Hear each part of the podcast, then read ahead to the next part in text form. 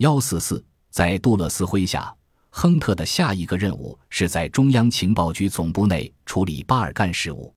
他认识了当时中央情报局驻雅典情报站站长，此人和王室很熟，且与希腊情报机关首脑有着极好的工作关系。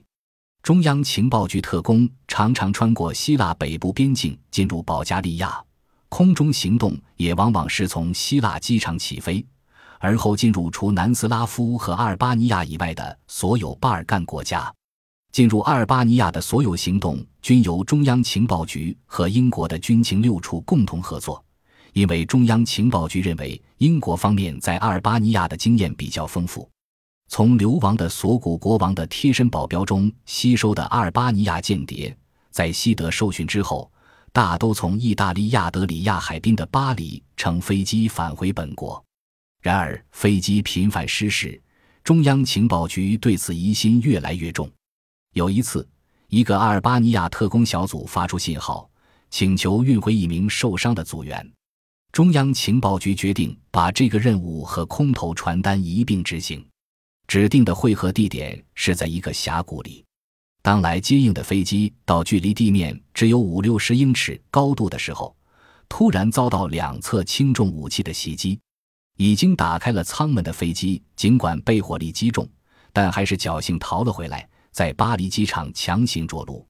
一九五三年，艾伦·杜勒斯出任中央情报局局长，他把亨特派到危地马拉，协助推翻那里的共产党政权。已晋升为宣传计划和政治行动处处长的亨特得到指示后，把危地马拉计划置于其他所有秘密行动之上，优先执行。这个行动计划是指中央情报局打算在西半球分支机构中建立一支半自动化的特工队伍。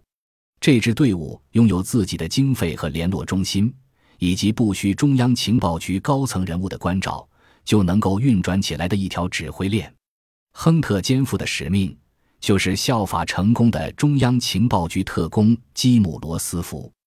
后者兵不血刃就推翻了伊朗总理穆罕默德·莫萨德，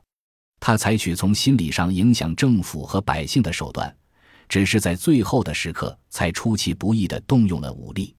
在警告过危地马拉市市民之后，美国飞机俯冲投下了无害的烟幕弹。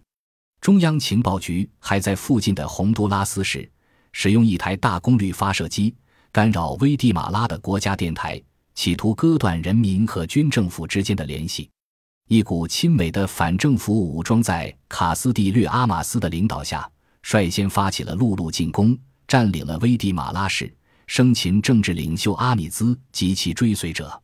倒霉的是，在这次行动中，一艘正在巴里奥斯港卸货的英国船，被错误地当作一艘驶往危地马拉的捷克军火运输船而遭轰炸，结果这艘船葬身海底。